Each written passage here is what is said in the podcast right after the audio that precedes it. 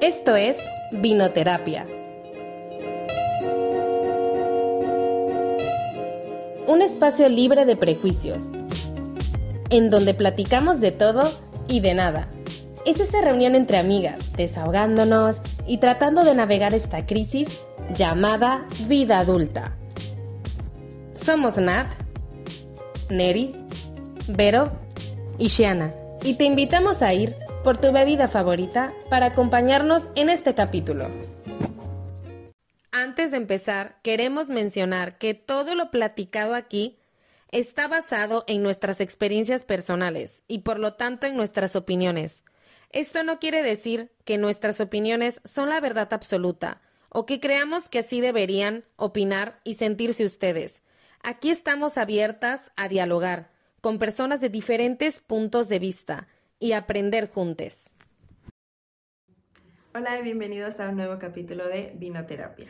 En el capítulo de hoy vamos a hablar de el amor romántico, esta idealización y romantización de lo que debe ser el amor, eh, esta vida de final feliz de cuento y cómo desde nuestra experiencia y nuestra perspectiva esto ha influido en quiénes somos o en cómo nos relacionamos o cómo pensamos.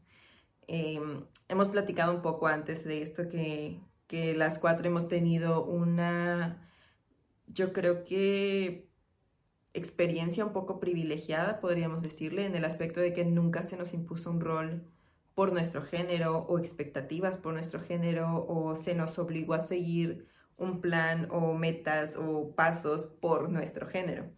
En este caso, bueno, en mi caso en particular nunca se me impuso como una prioridad el casarme o el encontrar un novio o que por eso mi vida iba a estar resuelta.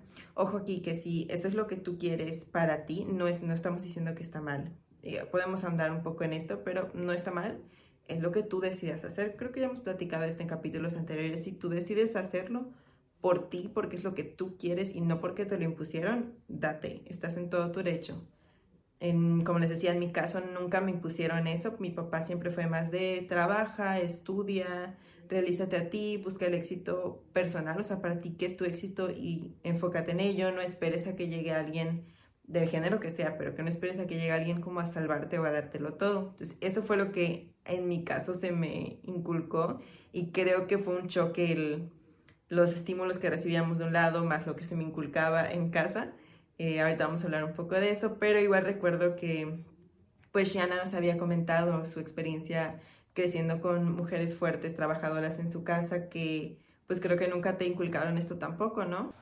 Ah, eh, sí, sí. Eh, bueno, yo creo que mi mamá, o sea, realmente nunca fue una persona que, o sea, que me criara como que eso de necesita un hombre o lo que sea, pero es cierto que, como dice Vero, o sea, lo hemos escuchado como que en otros lados y luego lo vamos a tocar más adelante igual en los medios. Entonces cuando obviamente yo estaba chica, o sea, pues me la pasaba viendo películas. que veía? Pues Disney. O sea, que veía las princesas. que más iba damisela en apuros, este... Rescatada y ya sabes. Entonces era como... Luego vuelves a ver las películas ahora y te quedas así Ahí toda mm, analizando cada detalle. Ya, o sea, entonces, bueno, primero crecí con eso. Luego, o sea, igual pues obviamente mi familia, pues también tengo tíos, primos, este, padrinos, madrinas, etcétera. Entonces, como que de repente se hacía el comentario de que siempre, ¿no? Para cuando el novio, para cuando el novio. Yo, estaba, yo sentía que para mi edad, o sea, cuando estaba yo, no sé, en secundaria, pero o todos mis amigos ya tenían pareja y todo, amigas, y, y, yo no, y era como que, aparte como que mi familia me hacía sentir como más rara, porque era como decirme de, eh, para cuando el novio no traes a ninguna pareja, a la, a la fiesta o lo que sea, y es como, ¿por qué? O sea, no puedo ser feliz o no puedo vivir una adolescencia feliz, o sea, cuando estaba yo adolescente, si no tengo una pareja, pero a, los chicos no les decían como que eso tanto, como que era más como que a mí, porque pues por ser mujer, es el típico, la media naranja, encuentra el amor de tu vida, eh, con un hombre vas a estar completa, perfecta y feliz. Entonces es como, y, e igual cuando eres niña otra cosa que pasa mucho es como que que sepas cocinar, que sepas limpiar, que pues, sepas este, hacer muchas cosas, porque cuando te casas, o sea, que ya lo hemos hablado en capítulos, o sea, en el capítulo anterior, o sea, anteriores, el de los roles, que era eso, ¿no? O sea, de, de, los, de los roles de género que se nos han como impuesto a nosotras. Y bueno, a los chicos también. Entonces es como pues no sé, o sea, como que en sí, aunque no haya querido, sí han llegado cosas a mi cabeza, o sea, de tengo que hacer esto, tengo que hacer lo otro, y que poco a poco con el tiempo, o sea, he logrado como que decir, ah, no, pues esto está mal, no, esto está mal. Ahora analizo todo, obviamente es complicado porque luego dices, ahora ya no disfruto las cosas, y es como que también intentar disfrutar. sí, es como esta canción, ¿por qué hice eso, esta película? ¿Por qué hace eso? Y es como... y ya no me va a gustar este libro y... Es horrible. Horrible, de verdad. Una vez vi un meme de eso, donde salía Rosalía y decía algo de que cuando ya te, o sea, estás como deconstruyéndote en el amor romántico, es como, ya no sé qué siento. Y ella así de, ya no sé qué siento. Sé soy. Ya no sé. No sé si, si soy feliz o no. Ay, qué fea. No, a mí me acuerdo, o sea, siento que como tal mis papás nunca nos como metieron ninguna idea de ese tipo, se podría decir. Pero sí me acuerdo mucho de chiquita, o sea, desde que estábamos en la primaria y secundaria, de muchos comentarios de o amigos de mis papás o familia o así, que siempre nos decían de que, ay, están muy bonitas, ustedes van a encontrar un hombre muy bueno y con dinero. Me acuerdo, a lo mejor lo del dinero no me lo dijeron tanto, pero algo que se quedó mucho en mi cabeza, no porque lo siguieran, obviamente no porque yo, yo dijera, tengo que encontrar un hombre con dinero, sino porque me acuerdo que me quedaba, qué pedo, o sea, porque me dicen que por estar bonita voy a encontrar un hombre muy bueno y con dinero, o sea, por, por o sea, y literal desde primaria, pues, y me acuerdo mucho, o sea, porque, o sea, todos los amigos de mis papás y la familia nos decían eso, pues, o sea, en vez de decir, estás muy inteligente, vas a triunfar en la vida, o sea, estás muy bonita y vas a encontrar un hombre muy bueno y con dinero, y yo, qué rollo, igual lo que dice Shana, pues, o sea, de las películas y eso, yo ahorita, o sea, que me acuerdo mucho, pues mi película favorita de Disney y mi princesa favorita es La Bella, pues, y ahorita que lo veo, me acuerdo, a mí me encantaba, la, bueno, me encanta La Bella, me fascina hasta la fecha, pero, o sea, ahorita ya viéndolo con, más objetivamente, es como, corre, o sea, huye, pues.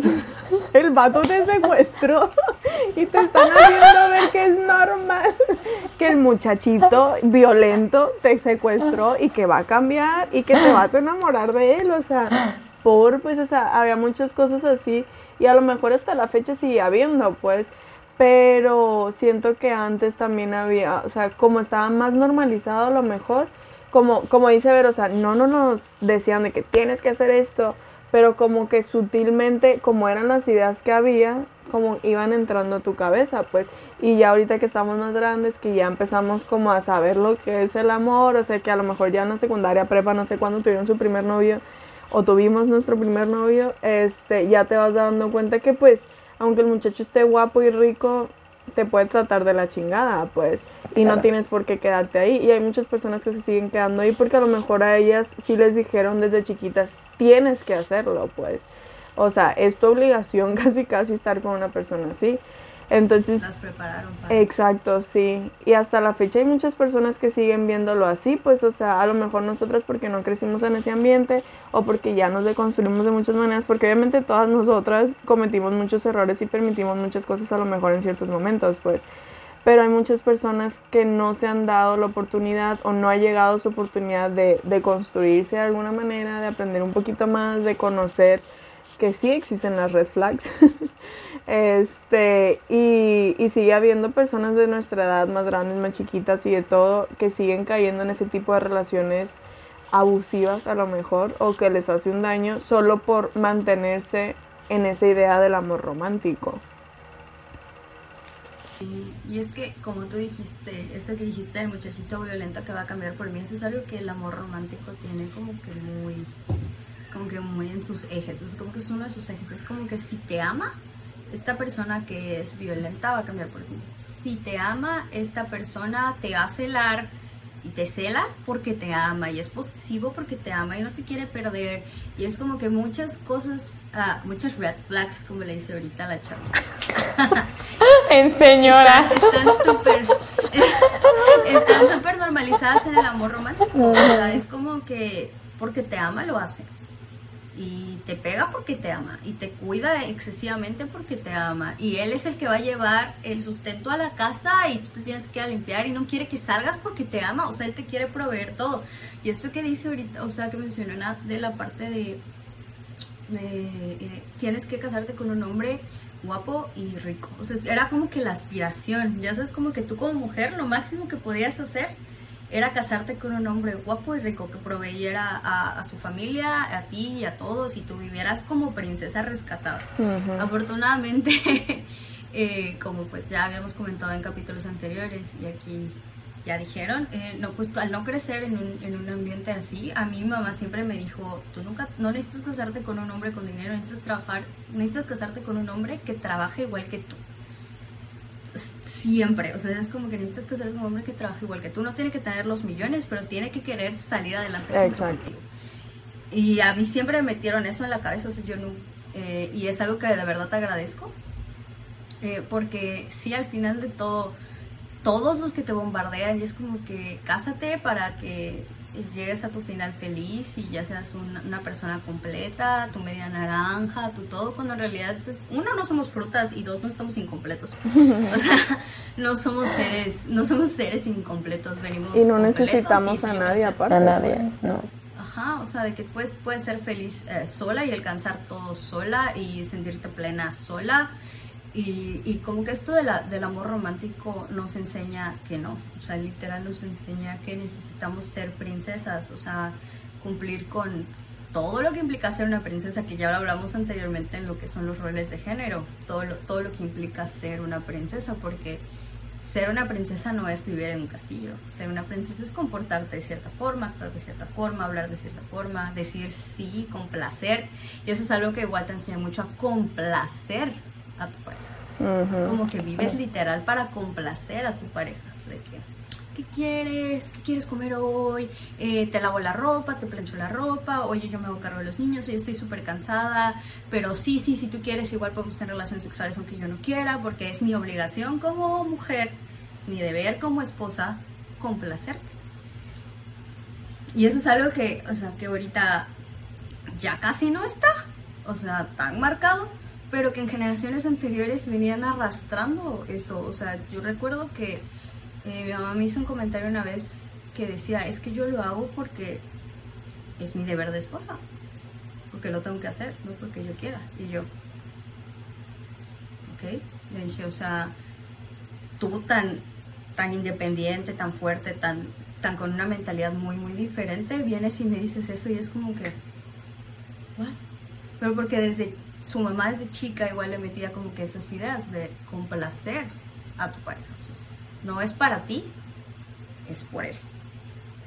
Entonces sí es algo que, se te va metiendo en la cabeza, aunque, aunque ya te estés desconstruyendo y aunque ya hayas cambiado muchas cosas, ya hayas aprendido y con la experiencia, siempre queda como que ese granito de todo lo que te vienen inculcando desde hace muchísimo tiempo.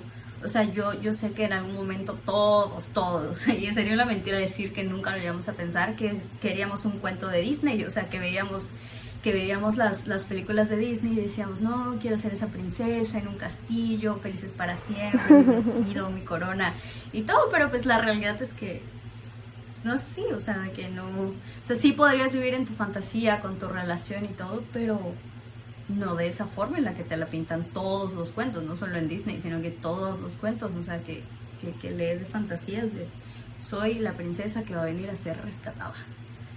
Y pues no es así.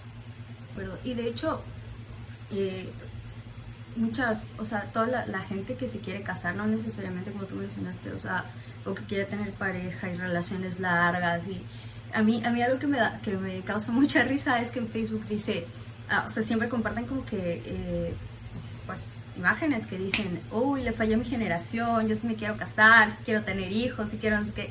A mí me da mucha risa porque es como que, ah, eh, y eso, eso que tiene que ver con, tu generación. O sea, porque dicen que nosotros no queremos casarnos, que la rebeldía, que esto, que el otro.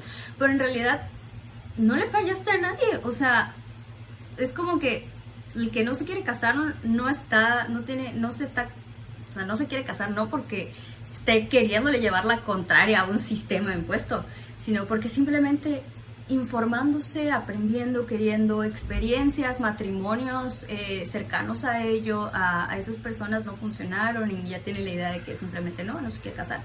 Correcto, así como la persona que se quiere casar.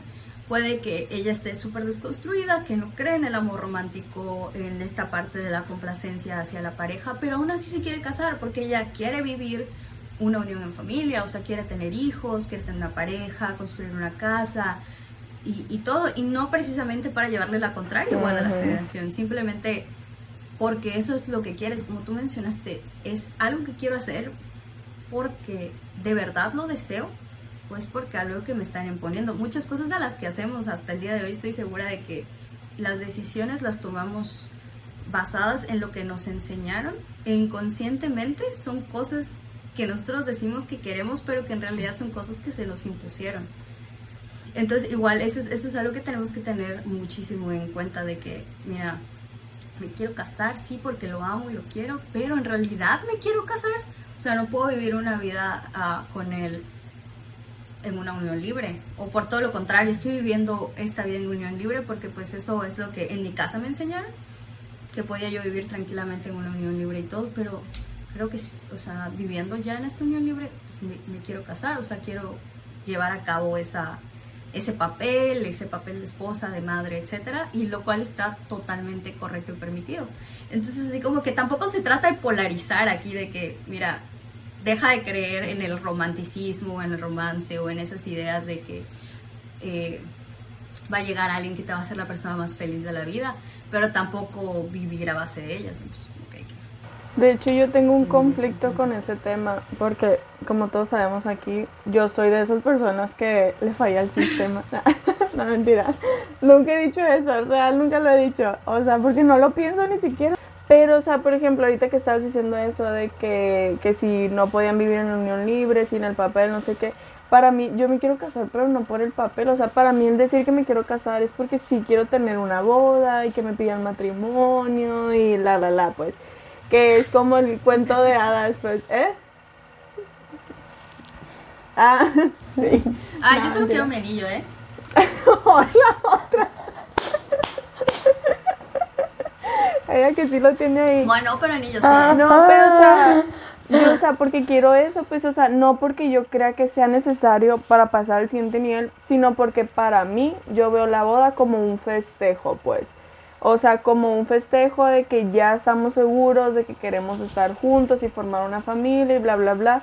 Pero no porque yo crea que la persona que no se va a casar no le va a dar la misma seriedad a su relación que yo le estoy dando con una boda, pues, por ejemplo.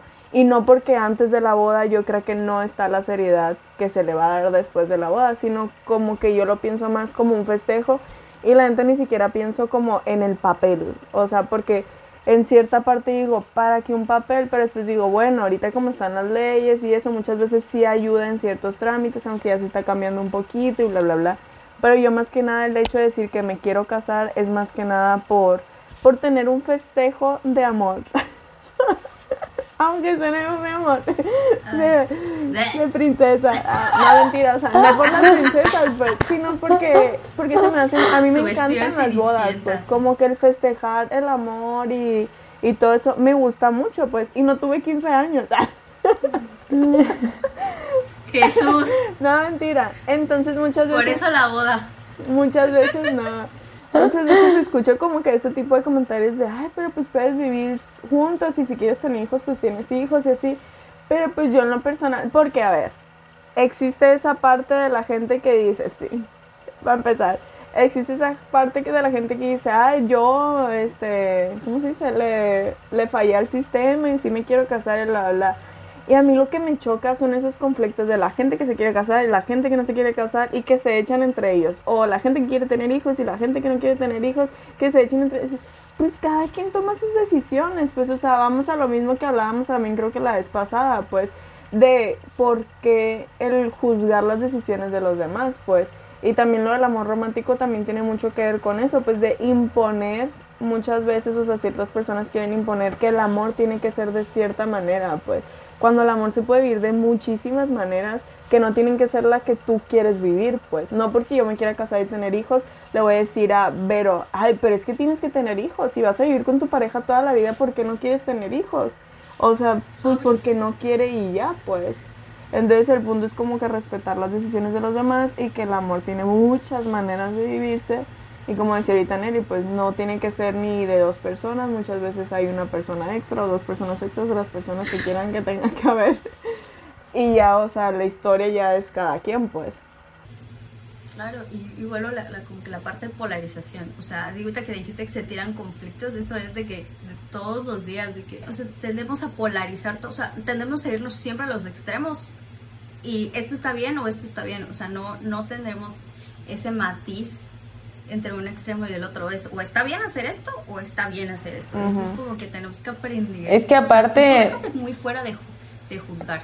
O sea, igual creo que está bien de, o sea, como que nos deconstruimos, hemos cambiado y es como que, pero como que creen que el deconstruirse es como, como, que son pasos, ¿no? Es como que si no es, haces esos pasos, entonces no estás bien. O sea, por ejemplo, deconstruirse es, no sé, ya, ya sé lo que está bien, lo que está mal, que no está bien el, amor romántico, todo eso. Ah, pero te quieres eh, casar, ah, entonces no te deconstruiste bien porque te quieres casar. Es como no hay un paso para llegar como a eso, o sea, pueden haber, tú puedes ir de aquí, otra persona puede hacer esto, otra la otra, y puedes estar bien, o sea, puedes estar ya deconstruido, puedes ya, no, o sea, como que no tiene que haber una fórmula, no hay una fórmula, simplemente... Pues que, que, que, volvemos a lo mismo, el espectro entre el blanco y el negro. Exacto. Esa, ese espectro que tenemos de, de poder elegir entre el punto medio. Volvemos otra vez al punto medio, de que ni para acá ni para allá, sino que todo lo que hay en medio. O sea, como Exacto. que no irnos al extremo. O sea, porque todo en, ex, todo en, en, los extremos y en exceso es malo. O sea, tanto los, eh, las posturas que defendemos como las que están en contra de lo que nosotros defendemos. Si también nos vamos muy al extremo, tendemos a caer en lo que estamos tratando de defender. Entonces hay que tener mucho en cuenta eso también que pues también lo vemos mucho en los medios, pues, y fue algo que marcó mucho el, lo del amor romántico, pues, de pensar que hay un final feliz.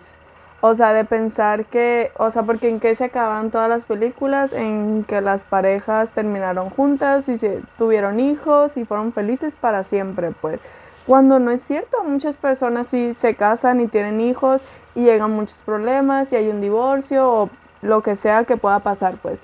Y aún así, aunque las personas sí tengan hijos y sí se casen y sigan, o sea, como que casados y todo, siempre hay conflictos, pues siempre hay cambios, siempre hay todo. Y los finales, es que el final feliz, o sea, ¿qué es el final feliz Exacto. en la vida real, pues? ¿Que te mueras? Sí. Técnicamente. Ajá, o sea, porque en la vida, o sea, si tú vives que 90 años o yo qué sé cuántos, son demasiados años que pueden pasar muchísimas cosas, o sea, no te puedes quedar con tu final feliz de me casé a los veintitantos años y tuve hijos y ese es tu final feliz, o sea, a tus treinta y tantos. O sea, el que tu final feliz lo tengas a tus treinta y tantos está cabrón porque te quedan unos 60 años de vida más todavía, pues. Entonces, el como jugar en la idea en tu cabeza del final feliz de esa manera pues sí, como que te quedas pensando de, no existe el final feliz, pues. O sea, a lo mejor sí, muchas veces en las películas sí terminaba con un continuará, pero porque iba a haber una secuela, pues. Pero, o sea... oh, y vivieron felices para siempre. Ándale, eso. Y no es cierto, o sea, el vivir feliz para siempre con una persona o por el hecho de que te hayas casado o por el hecho de que hayas tenido hijos, no es cierto, pues, o sea, vienen muchísimos conflictos después, o sea, y nosotros lo sabemos, digo, ninguna todavía cumple 30 años. Porque, o sea, no hemos vivido. Literal, no hemos vivido nada y ya hemos no, vivido ya, muchas Shiana. cosas. ¿eh? Ya lo sé, cállate, ya, cállate. Ya casi, por eso dije todavía, en unos días cumple 30. No, pero para ese día ya. Ah, es cierto, ya. En estas fechas ya va a haber cum... Sí, ya tenía, ya tiene 30 Ya entonces. los, ya los tiene. No llores. Vivi- ella viviendo ahí. A lo que voy es que, o sea, que los finales felices casi siempre eran como a nuestra edad, por ejemplo, pues el casarse y tener hijos y listo. Cuando nosotras a lo mejor no hemos vivido absolutamente nada, pero a la vez hemos vivido suficiente para saber que pasan muchas cosas a lo largo de los años, pues aún teniendo una relación estable y feliz y lo que sea, pasan muchísimas cosas que no te va a dar ese y vivieron felices para siempre, pues sí puedes ser feliz viviendo con una persona, pero también puedes ser feliz viviendo con dos personas. O puedes ser feliz viviendo con tres hijos, o puedes ser feliz viviendo soltera el resto de tu vida, o puedes ser feliz viviendo soltera pero con muchas parejas. O sea, no hay un final feliz como escrito, pues. Y eso se vendía mucho como en, en las películas más que nada. Sí. Y en los libros. Solo te tienes que. Ay.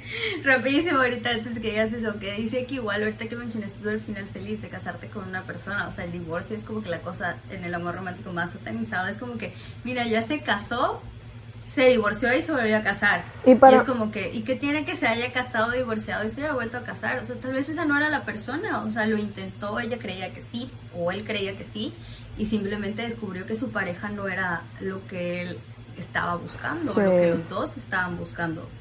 Entonces igual eso está como que muy satanizado de se casa en las personas que se divorcian dos veces es porque tienes un problema, el problema eres tú o tal, simplemente simplemente no se da. Yo recuerdo que mi mamá me dijo, prefiero que te cases y te divorcies cien mil veces a que no te cases y yo de que Ah, no, a mí no me mencionas. así a mí se me dijeron, yo prefiero que te, que te cases, te divorcies, te vuelvas a casar y te vuelvas a divorciar y así, así, a que no te cases. Y yo me No, y, para muchas personas el divorcio es lo mejor que les ha pasado en la vida, pues. O sea, yo he visto casos que digo, bendito sea que se divorció, o bendito sea que se separó, pues. Real, o sea, porque hay muchas relaciones que uno se da cuenta que son muy abusivas o que la persona ya no se ve feliz y el hecho de separarte te reinicia la vida y ahí vuelve a empezar tu película. o sea, no, o sea, Parte 2. Sí, segundo capítulo. Este, Es que- Entonces, para muchas personas sí el divorcio es lo mejor que les puede llegar en la vida y está bien, pues. Y eso que dijiste que eso del divorcio que no está impuesto como algo malo, yo que sí. O sea, se juzga tanto el que una persona se divorcie y es muy de, ay, pobrecita y bla, bla, bla, que siento que eso sí está muy impuesto, que está mal el divorcio. O sea, como que es lo peor que te puede pasar en la vida. Obviamente puede llegar a ser muy doloroso, pero también puede ser muy bueno. O sea, y si hay un divorcio es porque es algo bueno, pues para la persona y para la relación. O sea, el hecho de que se divorcien, técnicamente se podría decir que es algo bueno como terminar esa relación, pues por algo se están divorciando. Terminan, pero bueno, lo, de, lo del divorcio, o sea, sí estoy de acuerdo con, con Nat perfectamente, o sea, de que sí, sí está como súper satanizado, o sea, claro que está, es como, es el fracaso, es este, o sea, ya, es como que, no sé, y sobre todo si te divorcias y luego te vuelves a casar o vuelves a encontrar a alguien o algo, o sea, juzgan muchísimo a la persona, o sea, a la persona que lo hace, y yo creo Por que... el tiempo y por todo. Y por todo. Y, y aparte de, pues por lo mismo, porque no es el final feliz. O sea, no está escrito en el final feliz que una persona, o sea, se divorcie. Una vez como que escuché que decían de que no, este, cuando alguien se divorcia es porque como que no luchó lo suficiente por la relación. O sea, es como que dices, bueno, estás casada con una persona, eh, tienes problemas, los problemas tienen que solucionar porque la- las parejas no son este, todo el tiempo momentos felices. O sea, y sí es cierto, o sea, no siempre es felicidad, pero sí tienes que tener como esa opción de que si tú no, o sea, sientes que ya tu relación ya no da a más, ya no es tan bien, aún queriéndose, aún amándose, o a lo mejor ya no se aman, o a lo mejor ya no están bien. O sea, ¿por qué no vas a tener esa opción? ¿Por qué tienes que seguir luchando y luchando y luchando? O sea, si tu relación ya no está bien y no te tienes por qué sentir fracasado. O sea, y ese comentario de si no, o sea, si tienes un problema, siempre lo tienes que ir solucionando, pero el divorcio no es la solución. Sí, sí puede ser la solución. O sea, ¿por qué no? O sea, no pasa nada. Y si luego te divorcias y encuentras a alguien más, ¿qué tiene de malo? Eh, o sea, volverte a casar. O sea, no, no hay, o sea, eh, como digo, no hay una fórmula para el final feliz, no hay una fórmula para ser feliz, no hay un final feliz. O sea, tenemos, somos, bueno, nosotros somos jóvenes. y es como tenemos toda una vida por delante. Eh, eh, sí, todas. Soy joven. Este. y es como, porque... De los 26 años nos volvemos adultos. Bueno, soy un adulto joven. No, ya eres adulta. Ya eres adulta. Nosotros también. Yo también. No, yo ya lo soy un adulto joven. Yo tengo 26. Ay, Neri la bebé. Eh, pero sí, o sea, es como que pues, nuestra vida no termina aquí. O sea, si te casaste, porque igual hay muchas personas que se casan muy jóvenes y como que se divorcian y es como que enseguida de fracasó, ya arruinó su vida. Pues no, la vida sigue, o sea, el divorcio no es el fin de nada. No, y aparte una cosa muy importante es que las personas constantemente estamos cambiando. Y a lo mejor en algún punto la relación ya no da porque tú cambiaste en un sentido en que la relación o tu pareja ya no te ama de esa manera. No sé, no sé cómo decirlo, la verdad. O sea, nunca he tenido como un divorcio tan cercano. Pero este sí creo que a lo largo del tiempo las personas vamos cambiando y puede darse que un divorcio venga de eso, del cambio de las personas. Y no quiere decir que sea un cambio a mal, o sea, puede ser que las dos personas hayan cambiado y mantenido esa línea del bien, por así decirlo. Pero pues aún así la relación de esa manera no funciona, pues. Y pues tenemos que aceptarlo, pues, o sea, si todos cambiamos a lo largo del tiempo, porque, o sea, no sé, mis papás que siguen juntos, o sea, ya van a cumplir creo que 30 años casados, Obviamente no son, obviamente no son los mismos que eran cuando se casaban a los 18 años, o sea, y estaría cabrón, o sea, que fueran los mismos, pues. Entonces, obviamente han ido cambiando, o sea, y cuando tenían 30 años no eran los mismos que son ahorita tampoco, o sea, por más adultos que ya fueran, pues. Y cuando tengan 60 años no van a ser lo mismo que eran ahorita, pues, y a lo mejor ahorita vemos su relación súper bonita y perfecta, todo mundo y bla, bla, bla y a lo mejor cuando tengan 60 ya no quieran estar juntos, pues. Y no lo podemos ver como un fracaso, porque cuando estuvieron juntos fue una relación muy bonita, pues. No, no quiero decir qué va a pasar, espero que no. Ajá, no. Pero pues siento que así, o sea, muchas personas pueden tener la mejor relación del mundo y a lo largo de los años puede haber un cambio que genere que esas personas se separen, pues. Y no quiere decir que esté mal o que ellos hicieron algo súper mal o lo que sea, simplemente las personas van cambiando y es natural que cambiemos, pues.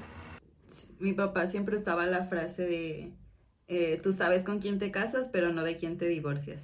Claramente él se refería a la parte del pleito legal, pero yo lo relaciono mucho como a lo que dices, o sea, cambiamos como humanos constantemente y a veces pues dejamos de ser compatibles o a veces puede pasar que como pareja eres compatible, pero como padres compatibles. Y eso te va a afectar, o sea, yo, yo lo he visto muchísimo, yo, le, yo he visto como son como pareja, son súper compatibles, o sea, son personas que dices, tienen que estar juntos, pero cuando tienen hijos, cada uno tiene una manera de que quiere criar al, bebé o a la bebé diferente y es cuando empiezan a chocar como pareja. Entonces es cuando dices, puede que eso pase, puede que ese sea el cambio que lleve al divorcio y no porque pues ya no se amen o por lo que quieran, pero sí, o sea, tú puedes saber con quién te casas, pero no de quién te divorcias, porque como dices, durante los años cambiamos como personas demasiado, o sea, no, y, y, y, como dices, o sea, qué feo sería que no lo hiciéramos, que no cambiáramos y fuéramos siempre los mismos, o sea, nunca vamos a, a, llegar a ese punto que digas, estoy bien, estoy contenta con quien soy, con mi pareja, con la relación, puede que ni siquiera tendríamos relaciones sanas, o sea, es muy complicado. Y a lo que yo iba con que no te lo imponen, es que realmente no te dice, y vivieron felices para siempre porque no se divorciaron, pero claramente el final feliz sí nos impuso como sociedad que si vas, todo lo que vaya en contra del final feliz está mal y está satanizado y es cuando te juzgan y claramente el divorcio va en contra de ese concepto de final feliz. Sí, 100% estoy de acuerdo en que el divorcio, aunque ya ha avanzado un poquito el tema en, en juzgarlo, sigue siendo muy juzgado y sobre todo recae en la mujer. O sea, un hombre divorciado dos veces es como, ah, ok, se divorció. Un hombre con hijos es como, ah, ok, sigue siendo un candidato. Una mujer divorciada, una mujer soltera con hijos es como, ay, lo tengo que pensar, no sé, como que ya te ven como no vas a conseguir a alguien más y tú como que, güey, si no quiero conseguir a alguien más o y si no fue un divorcio porque la cosa explotó, o sea, siempre hay ese, esa satanización o ese juicio sobre una persona divorciada 100%. Sí, y igual, este, ahorita como que estábamos hablando de, o sea, del divorcio y del cambio y todo, y no precisamente eh, tiene que ser como que cambiamos nosotros, igual podría ser porque antes soportábamos cosas que ahora no estamos dispuestos a soportar, ya sabes, o sea, por ejemplo, igual como, como hablamos al principio, de que estamos hechos para complacer a nuestra pareja o el, el hombre de sustento de la casa, ella sí, y el hombre en su plan macho de que no vas a trabajar y solo cuida a los hijos y todo.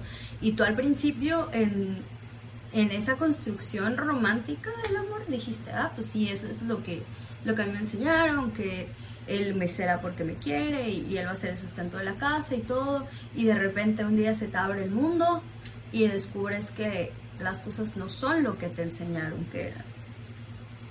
Y decides decir, no, basta. O sea, hasta aquí.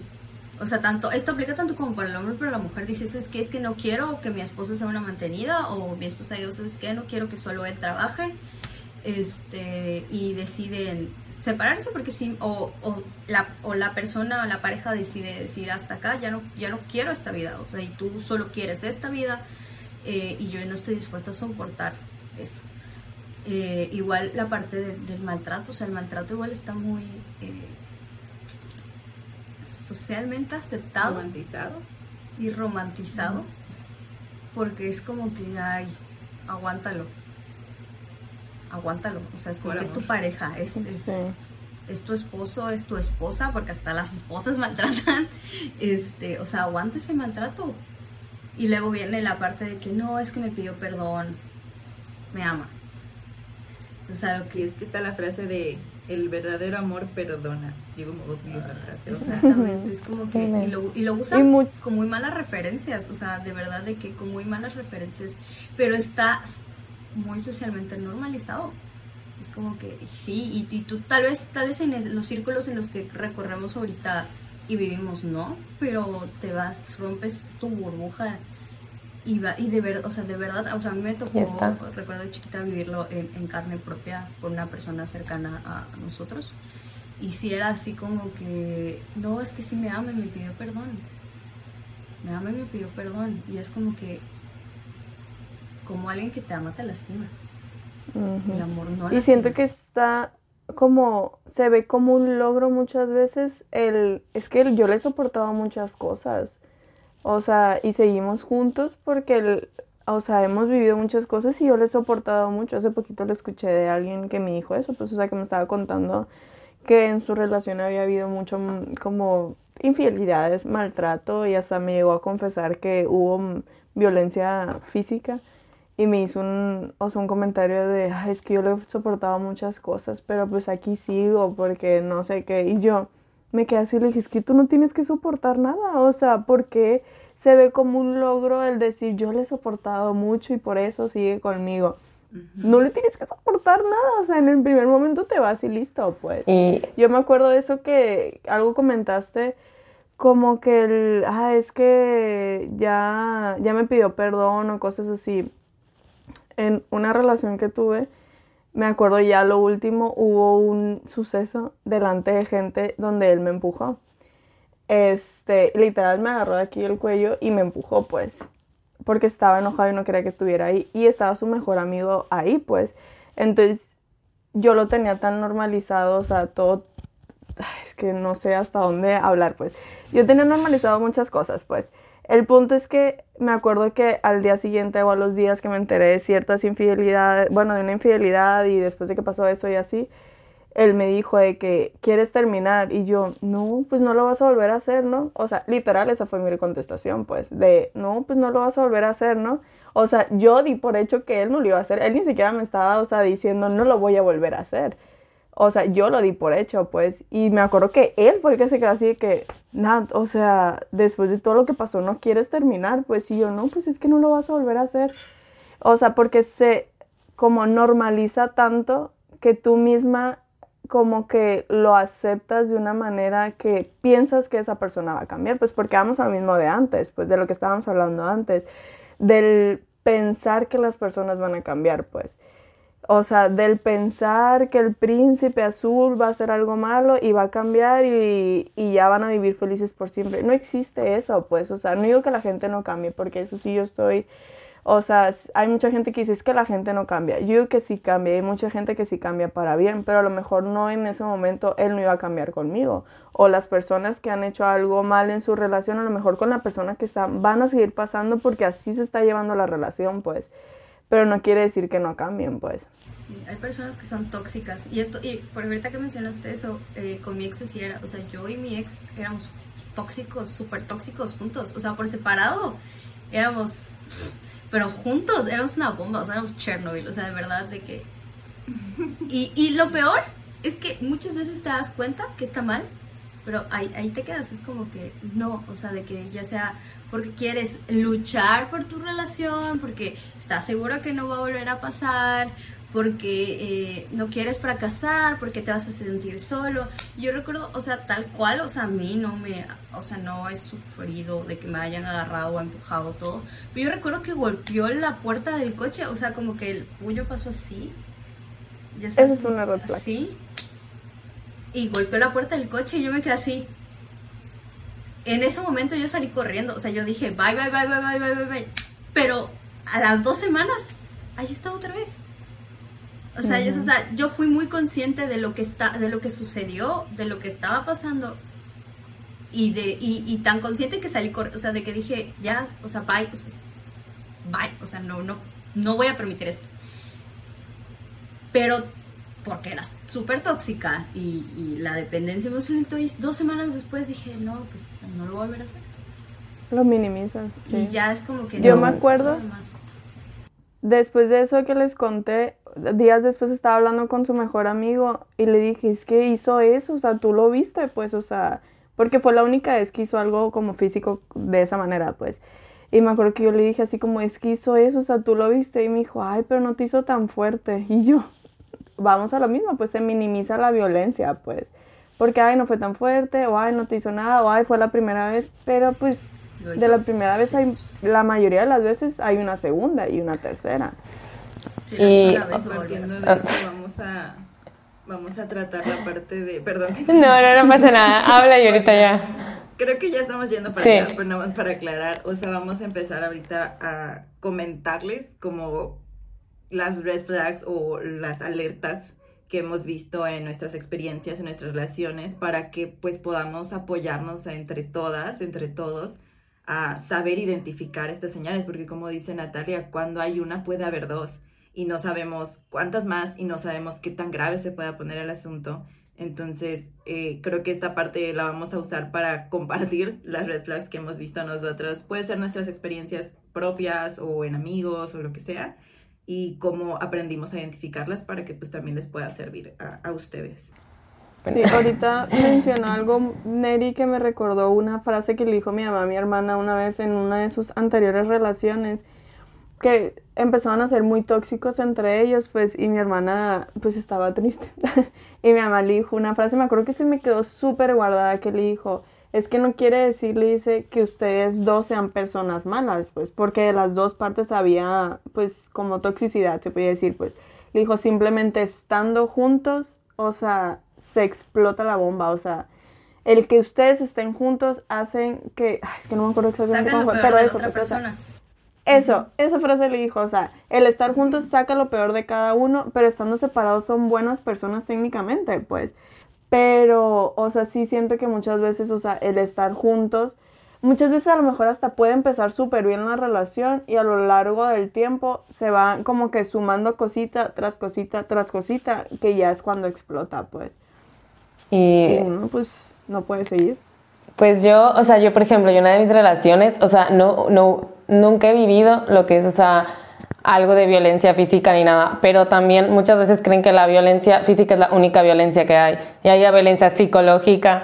Y justo vi una, estoy viendo una serie que no, no la he terminado, que se llama Mate, eh, y está muy buena porque le dicen eso, de que no sufriste violencia, le dicen, este, porque ella dice que no, que no sufrió violencia y no sufrió violencia física, pero sí sufrió violencia psicológica y es cuando le dan a entender que la violencia psicológica también es violencia. Entonces es como, yo tuve una relación donde me acuerdo que igual es complicado de hablar porque exacto como dice Natalia, no quiero como, no es una mala persona, simplemente que juntos nada más no. Y era como decían que siempre me decían polos opuestos atraen, polos opuestos atraen, polos opuestos atraen. Y yo era una persona que siempre andaba como con gente un poco similar a mí. Entonces yo decía, a lo mejor ahí está el error, o sea, a lo mejor sí polos opuestos se atraen. Entonces este, empecé a andar con un chico que era lo contrario a mí, o sea, por completo. Y justo estaba saliendo de una relación que, bueno, no había sido relación, con un chico que me había gustado mucho, que era como mi tipo había pasado, o sea, terminó mal y este chico llegó muy lindo, tratándome bien eh, y yo dije, bueno, a lo mejor necesito esto y falla, no necesito a nadie, pero bueno, yo pensando, necesito como que esto en mi vida y es distinto a mí, entonces pues por los opuestos se pueden atraer. Y no estaba muy convencida como de, la, de querer estar con él, pero yo creo que fue el momento de no querer estar sola. La verdad lo acepto, estuvo mal.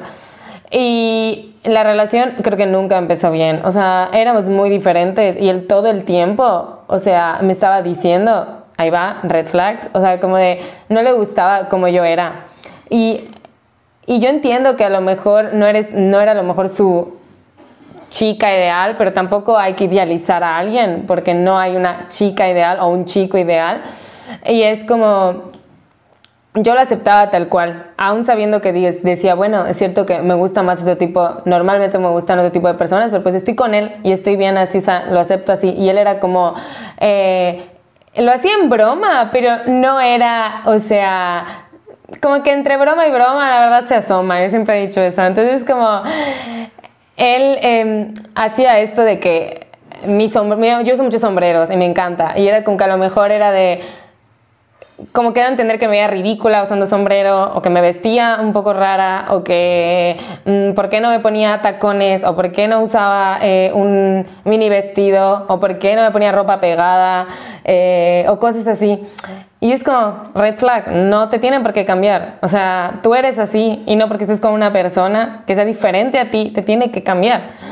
Y, y me quería cambiar mucho en ese aspecto, o sea, como que nunca me lo dijo tal cual, o sea, tienes que cambiar, pero como que hacía comentarios que me hacían como creer que yo estaba mal. No mal, como que no estaba mal, pero que era como, me podrías gustar más. que él quería. No, me podrías gustar más si estuvieras de tal forma. Y luego también siempre hablaba de, chicas, o sea, me enseñaba Instagram, o sea, como que de chicas, como que muy su estilo así, mm, el abdomen súper plano, marcado, fitness, no sé qué, no sé cuánto. Y como que yo sentía, como que me lo está diciendo por qué, ya sabes, yo tampoco, está súper mal que hagan eso, porque todo el tiempo me las enseñaba, pero de una manera como de que ellas están bien, tú no.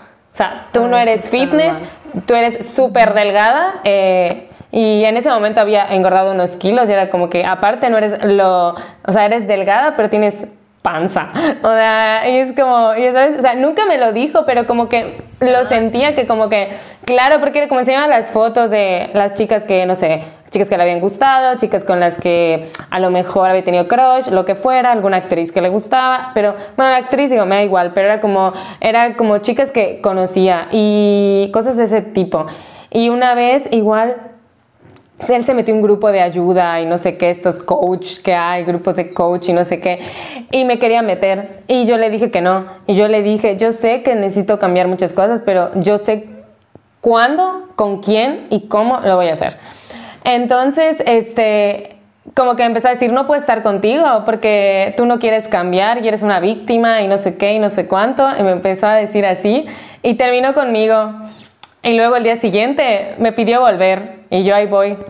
Y digo, bueno, pues a lo mejor puedo volver con él. O sea, volví con él. Y a las dos semanas de eso, o sea, creo que la verdad, o sea, no, no, estamos, no estamos bien. Hice un error, o sea, cometí un error en volver contigo. Este, y se lo dije.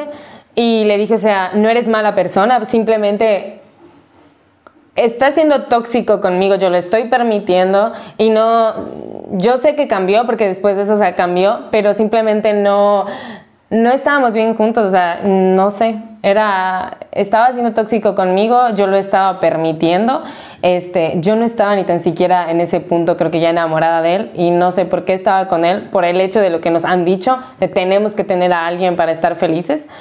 Y era como, bueno, necesito estar con una persona y este chico está bien y por los opuestos se atraen, entonces tengo que estar con él y era como que tengo que estar con él. Y no, o sea, él me quería, el que alguien te diga de que te estás haciendo la víctima, que alguien te esté diciendo todo el tiempo de, o sea, de que está mal que tú estés mal, que esté mal lo que tú piensas, que te hagan que eres una dramática, que te digan drama queen, que no sé qué, no sé cuándo, está mal. Nadie puede estar diciendo, o sea, que que tú dramatizas todo o que tú estás loca o algo por el estilo. O sea, no. O que te o el típico que comparan con tu ex con la ex y digan, "Es que mi ex estaba loca y tú ya vas por ese camino", casi es como que no.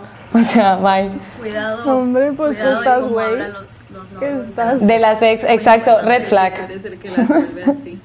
Muy importante cómo habla el novio de las mujeres que están en su vida. Eso, o sea, uno, el que te sientas, ¿cómo, yo, yo qué pienso, ¿Cómo, ¿cómo identificas tú la red flag? Por ejemplo, lo que decía Shana, es 100% ver cómo te sientes tú. O sea, si él está comparando de que le está mostrando fotos de artistas, de mujeres que conoce y todo, si tú sientes que no eres lo suficiente porque él te está diciendo, mira, mira, mira, te estoy comparando, eso es, ahí es donde identificas la red flag. porque yo me estoy sintiendo que no soy suficiente?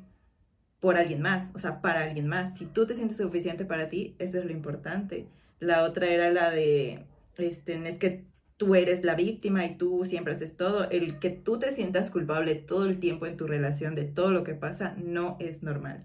Esa es una manera de identificar que, que hay una red flag ahí, que está pasando algo. Tú no debes sentirte culpable de todo. Claramente todos tenemos responsabilidades y culpas dentro de una relación, pero no es siempre solo una persona o no es siempre echarle la culpa, que tú estés echando la culpa a la otra persona. Entonces, esa es una manera importante de identificar esta red flag de, pues no se está haciendo, bueno, hablábamos de responsabilidad afectiva hace unos capítulos, eso es muy importante, o sea, yo me tengo que hacer responsable de mis acciones, no puedes ser tú la culpable de las acciones que haga él, o sea, ahí es donde tú puedes decir, no, esto no está bien, tengo que pararle aquí.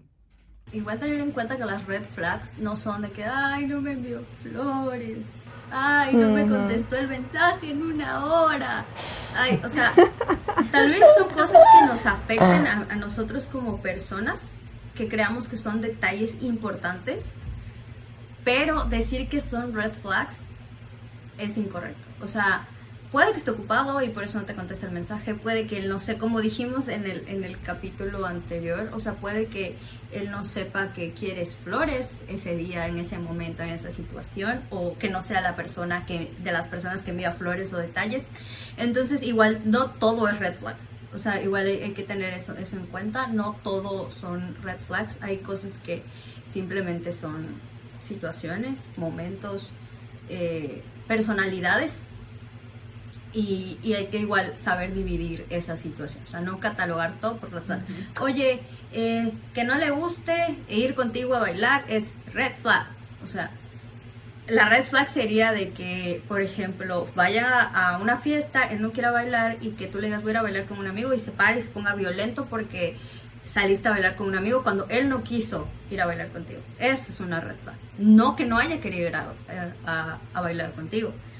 Puede que él no le guste bailar tú lo estás obligando a ir a bailar. Eso es una red Tú flag. eres la red también. flag. O sea, al revés. O sea, de que no, no, no, es que eres un novio y chantajearlo porque no quiere bailar contigo.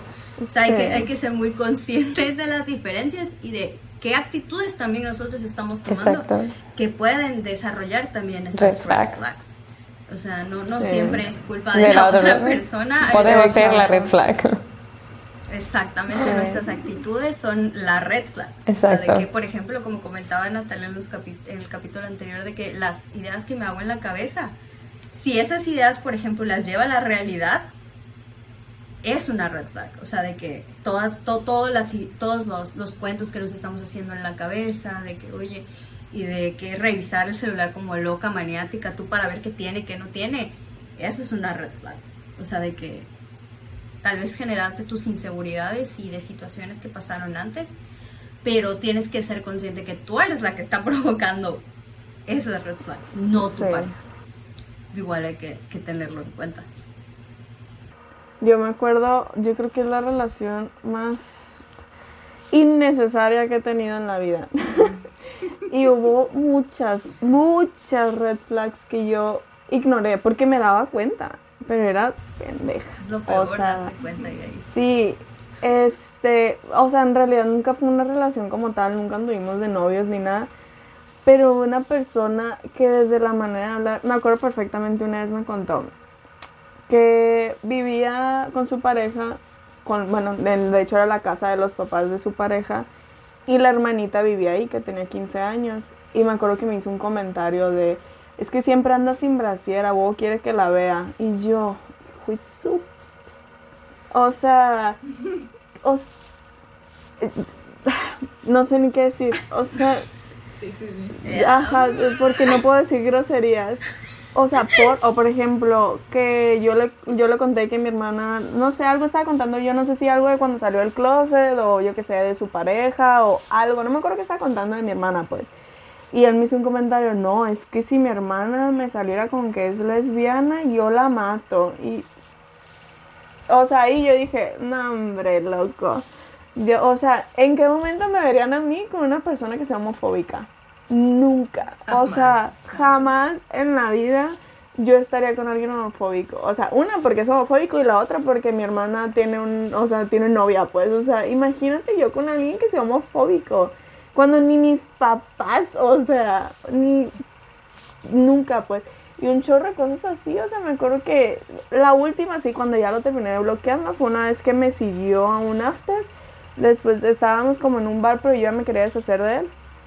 Y yo le dije, no, ya me voy a dormir, ya me voy a dormir, ya me voy a dormir. Y salí corriendo literal con mis primos de ya vámonos. Porque no quería que me siguiera, pues.